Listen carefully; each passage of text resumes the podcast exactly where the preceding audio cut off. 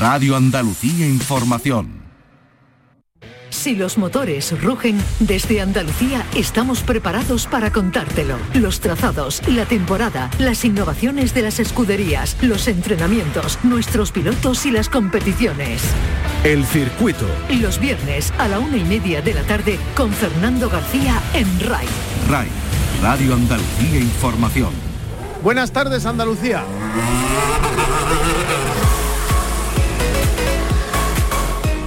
Tenemos de nuevo doblete, Gran Premio de Imola, de Fórmula 1 y Gran Premio de Portugal de motociclismo.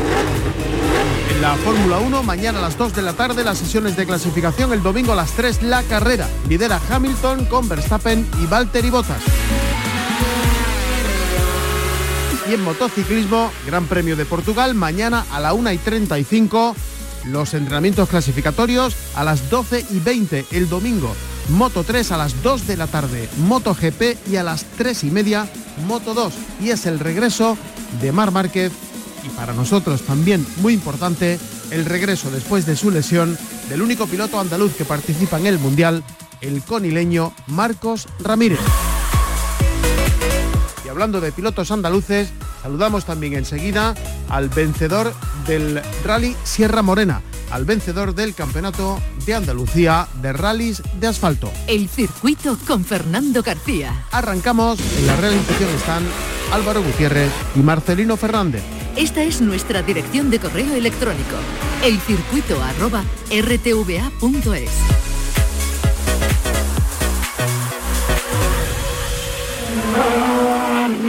Los rallies Este fin de semana se ha disputado la 38 edición del Rally Sierra Morena, una prueba organizada por el Automóvil Club de Córdoba que ha abierto la temporada de rallies de asfalto y de regularidad en nuestra tierra. La competición no ha podido comenzar mejor para los jóvenes equipos becados este año por la Federación Andaluza de Automovilismo que han arrancado con fuerza. La dupla formada por el cordobés Germán Leal y el algarense Pablo Sánchez se han hecho contra pronóstico con la victoria arrebatando el podio al siete veces campeón consecutivo de este campeonato, el almeriense José Antonio Aznar, que no pudo batir a la pujanza y determinación de este equipo joven andaluz y recuerden, vigente campeón nacional de la Dacia. Un equipo formado por Pablo Sánchez como copiloto y con el piloto Germán Leal. Germán, muy buenas tardes. Buenas tardes. Enhorabuena. Muchísimas gracias. Bueno, esto se podría decir que es eh, llegar y besar el santo, ¿no? Bueno, sí, la verdad que nos planteamos el rally de una manera y bueno, ha salido todo a ver de boca. Bueno, he visto esta misma tarde que has compartido algún vídeo en las redes sociales. ¿Tú te has visto? Bueno, sí, ya después de todo, sí, sí da un poco de respeto, la verdad. Eso te iba a decir, porque he visto ahí algunas trazadas, algunas curvas, algunos algunos eh, badenes, algunas subidas, algunas bajadas un poco, en fin, que se te pone la, piel de gallina, ¿no? Sí, sí, la verdad que sí. Este año va a ser muy duro, ya que, bueno, los rivales sabemos todos quiénes son, ¿no? Hay campeones de España o otros que son campeones de Europa y, bueno, pienso que es el año que más hay que correr y ya digo que este Rally Sierra Morena ha sido la carrera que más he corrido en mi vida, vaya. O sea que hay que ir así o si no, no hay nada. Sí, ahí están los tiempos, ¿no? Nosotros íbamos ya demasiado rápido, había veces que sobrepasábamos el límite, e incluso llevándonos algunos sustos, ¿no? Y los rivales, pues bueno, aún así que corríamos en casa, no es que estuviera muy lejos. Eh, he leído por ahí que tenías alguna espinita clavada con el Sierra Morena.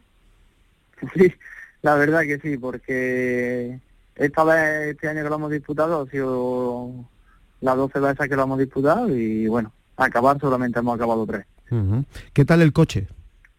Bueno, pues el coche muy bien. Sí que es verdad que tenemos que trabajar sobre él, ¿no? Con el tema del comportamiento y tal, pero bueno, eh, perfecto. Eh, en comparación con el Dacia del año pasado, con el que fuisteis campeones, eh, no tiene nada que ver.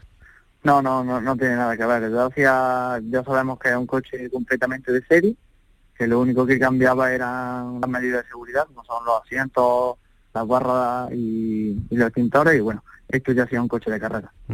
Eh, tampoco has tenido mucho tiempo para adaptarte a él, ¿no?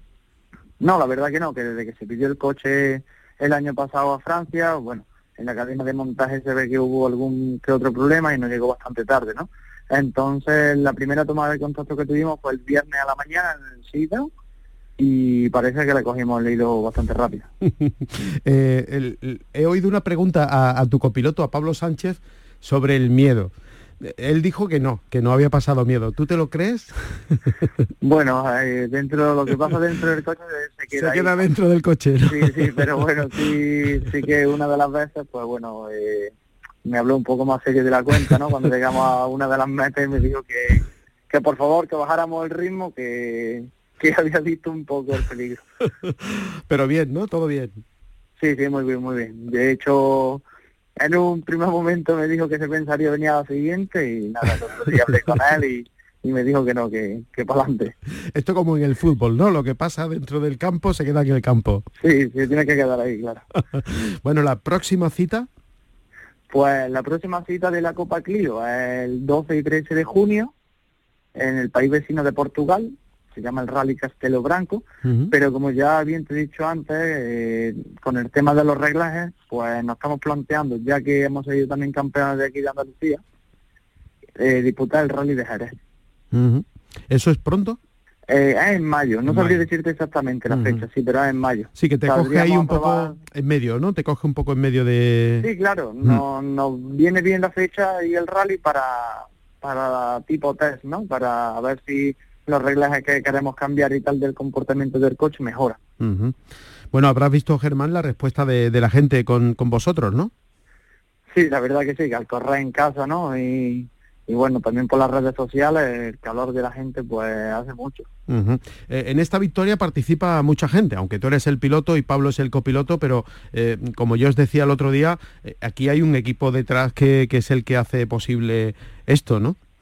Sí, la verdad que sí, que ya el año pasado, ¿no? Al ganar el campeonato de España de, rally con dentro de la Copa de Asia, pues bueno, desde la Federación Andaluza de Automovilismo decidieron hacernos piloto oficial de ellos. Ellos son los que llevan toda, toda la estructura de, del equipo junto al preparador que es AGR Competición, un equipo de Granada. Y bueno, también con el apoyo de la Renault de Granada y unos agentes de seguro aún, estamos sacando el proyecto delante. Estos son los, los tres principales causantes de todo esto. Bueno, pues este ha sido el, primer paso, ojalá vengan muchos más.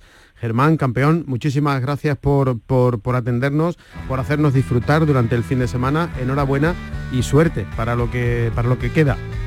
Gracias a vosotros por contar conmigo.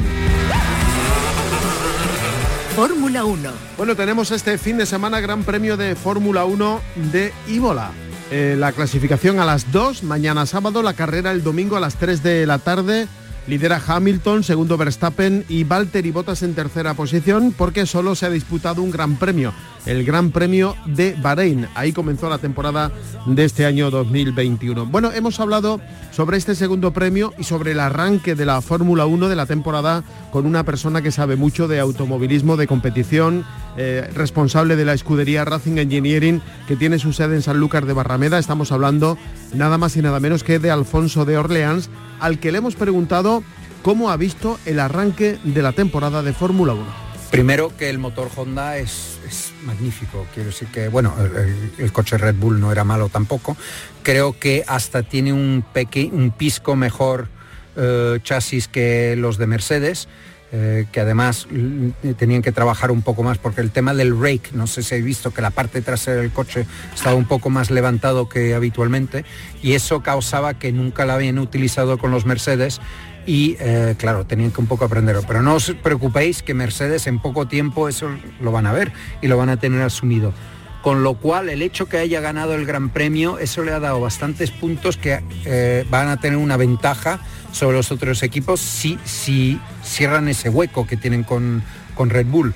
Desde el punto de vista de los motores eh, Honda, yo a este punto no sé si es el mejor el, motor Honda o el Mercedes. Creo que aún el Mercedes, pero Honda está absolutamente pegado a, los de Mercedes.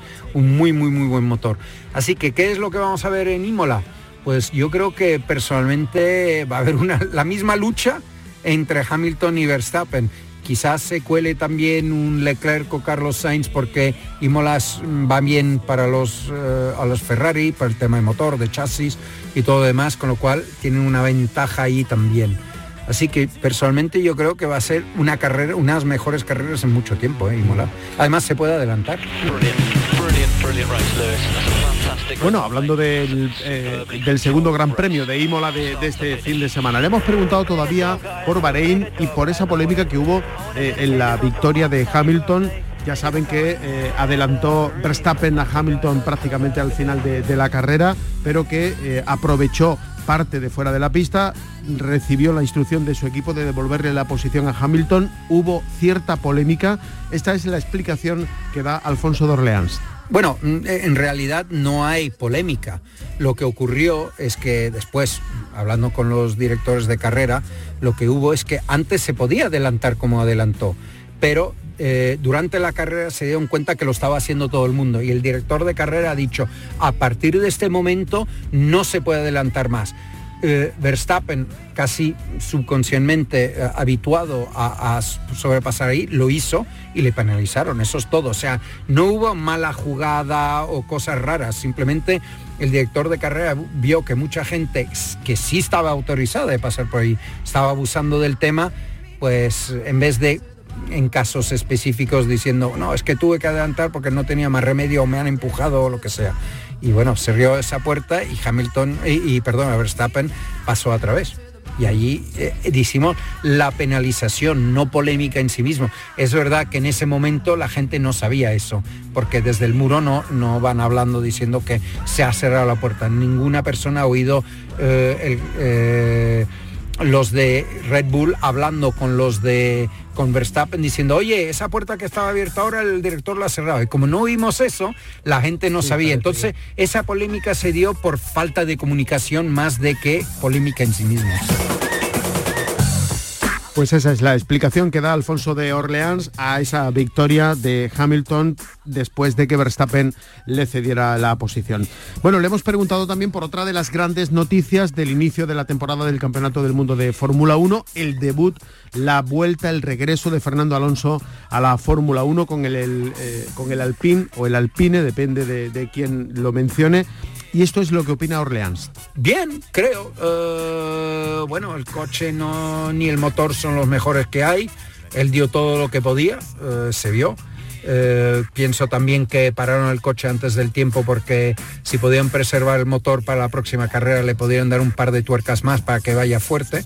Aunque Imola no es el mejor sitio para motores de, Renault como tipo de circuito. El chasis quizás, pero no, no sé aún mucho del chasis porque hemos visto una carrera solo, con lo cual quizás el coche sí podrá ir bien en Imola, pero el motor, aunque le den la tuerca, va a estar por detrás de los Honda y los Mercedes, eso mm, seguro. Bueno, le hemos preguntado también por la fiabilidad y la velocidad del coche de Fernando Alonso. Recuerden que abandona en esta primera carrera, en su regreso a la Fórmula 1, por un calentamiento sorprendente que se produce en los frenos traseros y luego se descubre, según el equipo, que todos los problemas lo ha ocasionado una envoltura de plástico de un sándwich que se ha colado en la tobera de ventilación de los frenos y que eso es lo que ha provocado que el monoplaza se quedase sin frenos traseros. Bueno, pues esto es lo que dice Orleans sobre la fiabilidad y la velocidad del monoplaza de Fernando Alonso.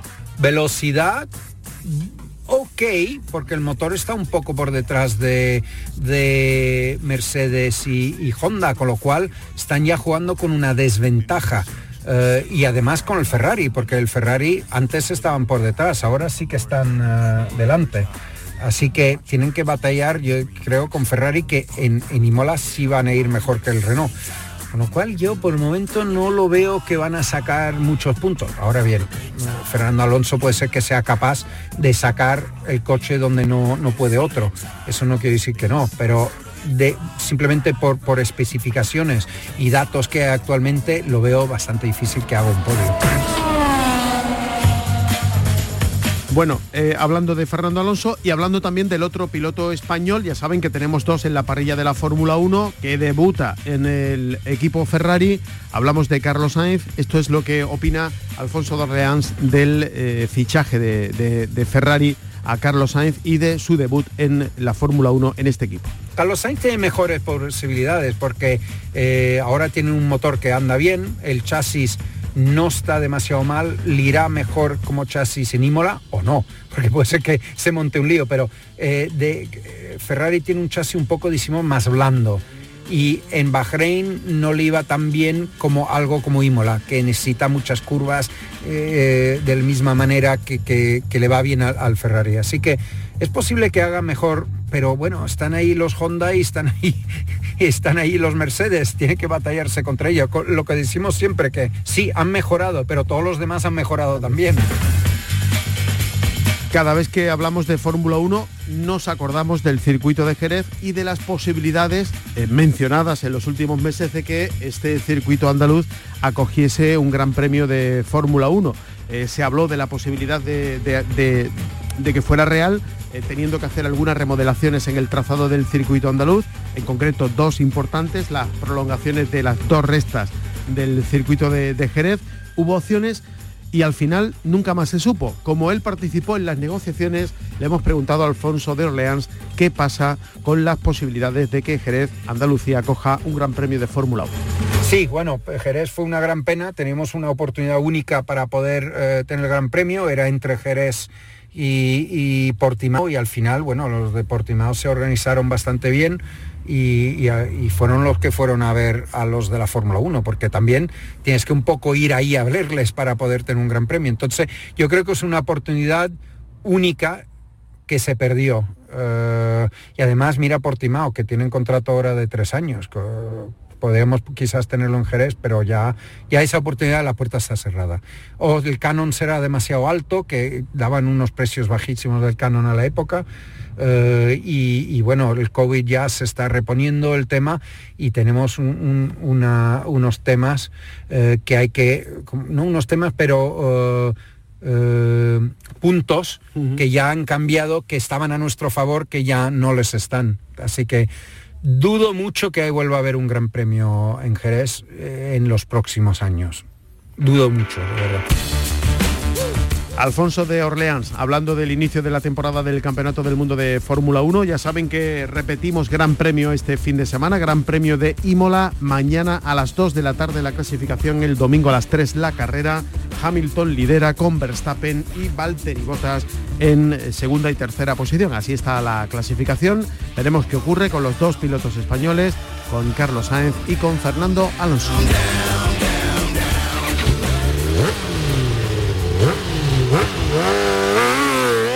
Las motos.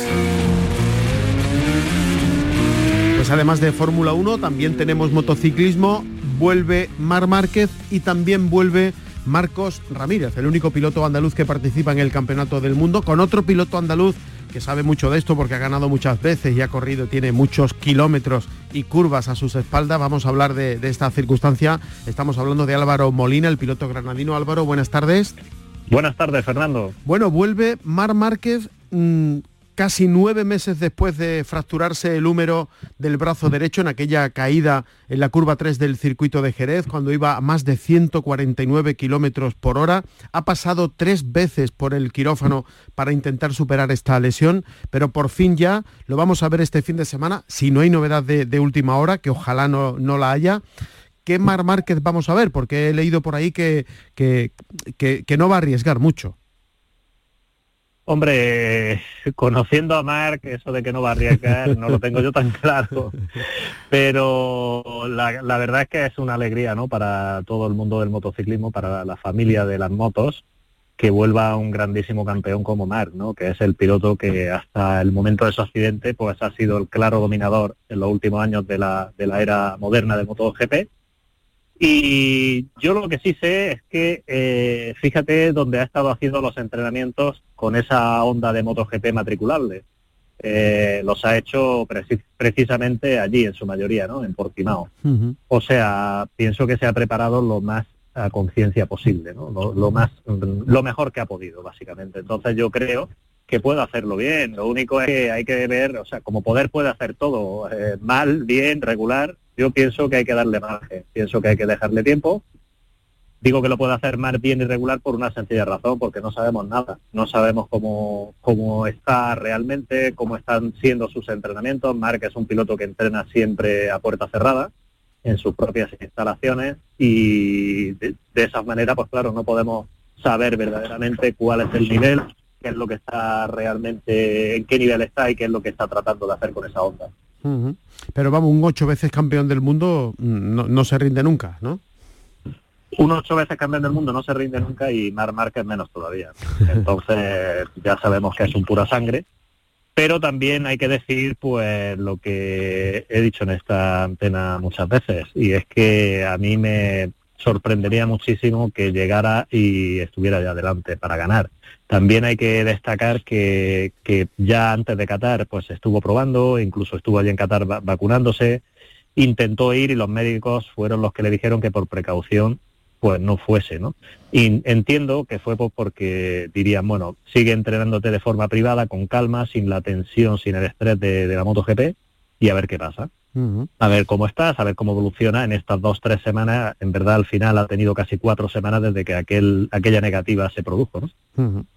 Bueno, también vuelve, lo decíamos al principio, Marcos Ramírez, eh, aquí esto es diferente, se cayó en, en Qatar en la primera cita, eh, ¿qué, podemos esperar de, Ramírez?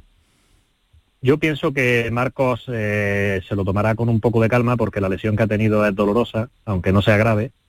Y bueno, sabiendo que él también se entrena bastante fuerte y bastante duro, Portimao sé que es un circuito donde ha entrenado bastante y que le va bien, con lo cual yo espero que vuelva a estar al nivel en el que estaba antes de la lesión o mejor. Bueno, eh, dos grandes premios han disputado ya, Álvaro. Mm, hay muchas cosas que podemos ver, o no sé si es pronto para ver muchas cosas, eh, dado que con solo dos grandes premios no, no podemos eh, visibilizar eh, grandes titulares. ¿Tú has sacado alguna conclusión de estas dos carreras interesante? Hombre, he sacado varias en cada categoría, ¿no? si hablamos de Moto 3, pues está claro que los españoles Acosta, Masía y también Guevara, pues son claros candidatos al título debería de ser teóricamente Masía el máximo candidato, pero claro, esos tres pilotos están con KTM o con motos fabricadas por KTM, porque Guevara lleva la casa del equipo del equipo Aspar, pero hay otros pilotos como, como Artigas y alguno otro más con Honda que evidentemente también lo van a hacer muy bien. Yo pienso que estas dos primeras carreras no nos permiten al 100% ver cuáles son los eh, todos los favoritos. ¿Cuáles son favoritos? Si se sabe, los que delante, los que estuvieron delante en Qatar ya se ve claramente que van a estar ahí, ¿no?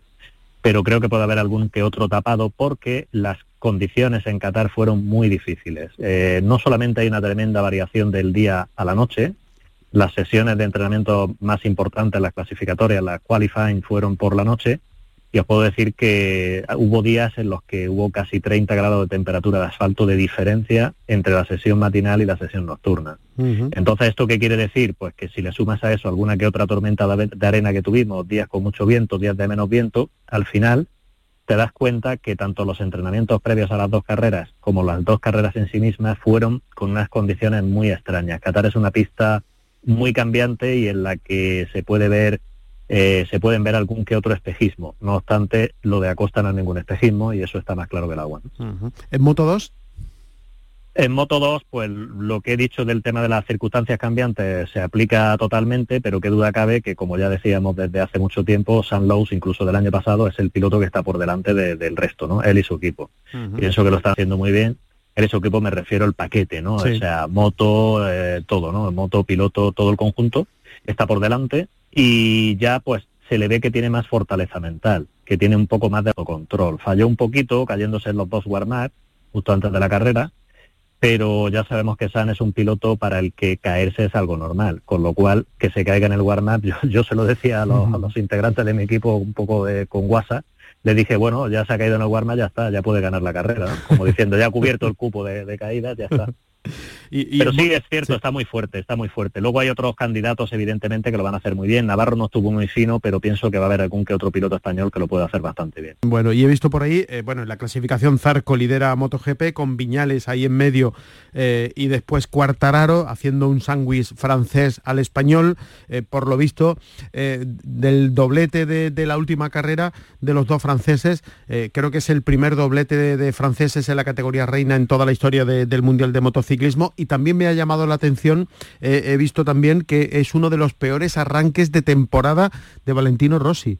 Sí, sí, esto ha llamado la atención, pero ya se veía venir el año pasado, con lo cual a mí no me extraña en absoluto. No lo achaco para nada al cambio de equipo que ha tenido ni, ni nada esto, lo achaco más bien a un tema suyo, personal. No tengo ni idea realmente de qué es lo que ha pasado, pero desde fuera ya se vio el año pasado pues que había un cierto declive, ¿no? Lleva, lleva un tiempo que, que no le están saliendo las cosas nada bien. Y arriba en la clasificación decíamos Zarco, Viñales, Cuartararo.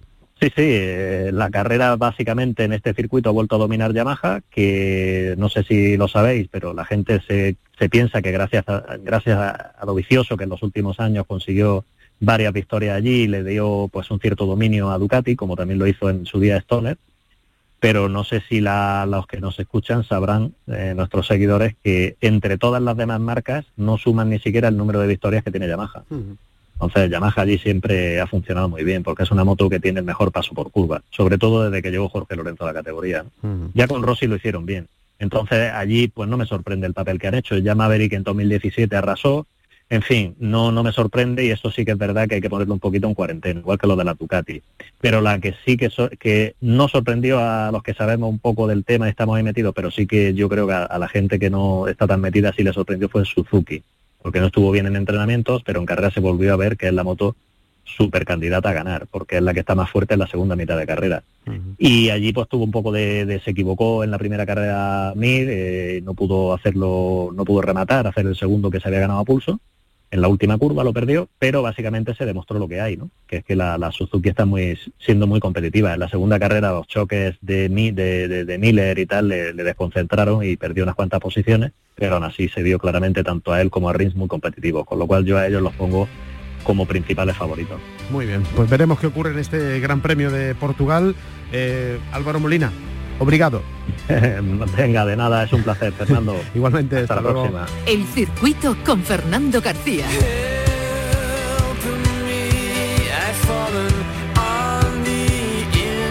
Así nos vamos. Les recuerdo que tenemos este fin de semana doblete Gran Premio de Portugal de motociclismo a partir de la 1 y 35 de la tarde. Mañana sábado las sesiones de clasificación. El domingo, atención a estos horarios, 12 y 20. La carrera de Moto 3, 2 de la tarde. La carrera de Moto GP y a partir de las 3 y media la carrera de Moto 2, la categoría intermedia donde participa el único piloto andaluz que tenemos en el Mundial, Marcos Ramírez, que se recupera de su lesión tras la caída del primer Gran Premio. Y tenemos también Fórmula 1, Gran Premio de Imola, clasificación mañana a las 2 de la tarde. Aquí hay una modificación de horario para, no, para que no coincida la Fórmula 1 con los funerales del Duque de Edimburgo. 2 de la tarde la clasificación, 3 y 10 la carrera de este Gran Premio de Imola, el segundo de la temporada. Así nos vamos. En la realización estuvieron Marcelino Fernández y Álvaro Gutiérrez. Si van a salir a la carretera, mucha precaución y no se olviden de ser felices.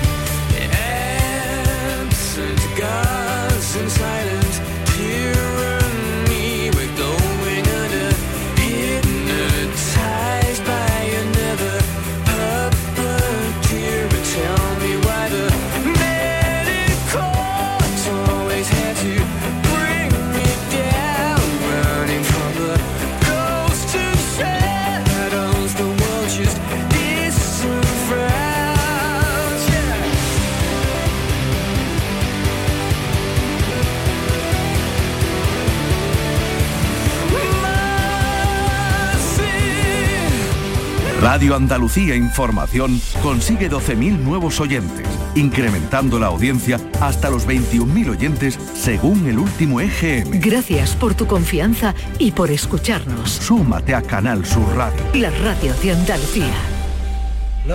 Canal Sur Radio Música y The Beatles. Disfruta desde el 23 de abril de la discografía completa del grupo inglés más popular y exitoso de la historia en tu radio musical.